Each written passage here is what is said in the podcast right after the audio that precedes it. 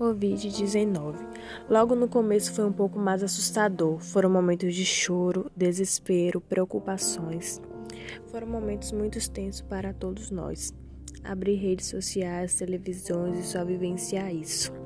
Sair nas ruas e encontrar todos de máscaras foram momentos horríveis.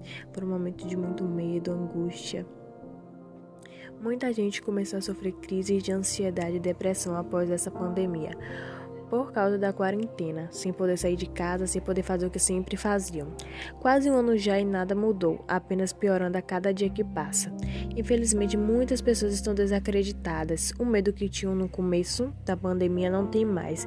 Não respeitam mais a quarentena, não se cuidam, não se protegem fazendo muitas e muitas aglomerações, colocando a vida dela e de todos os amigos e familiares em risco, não pensando no seu próximo. Infelizmente, muitas pessoas também perderam seus familiares para o Covid-19. E logo no começo foi um momento tenso demais. Foram momentos de pessoas perderem seu emprego, passar fome e outras necessidades e continua assim.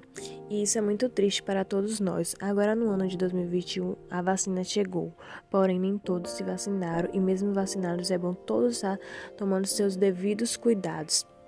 Usando máscaras, álcool em gel e mantendo sempre o distanciamento para que esse vírus venha cessar e todos ficar bem.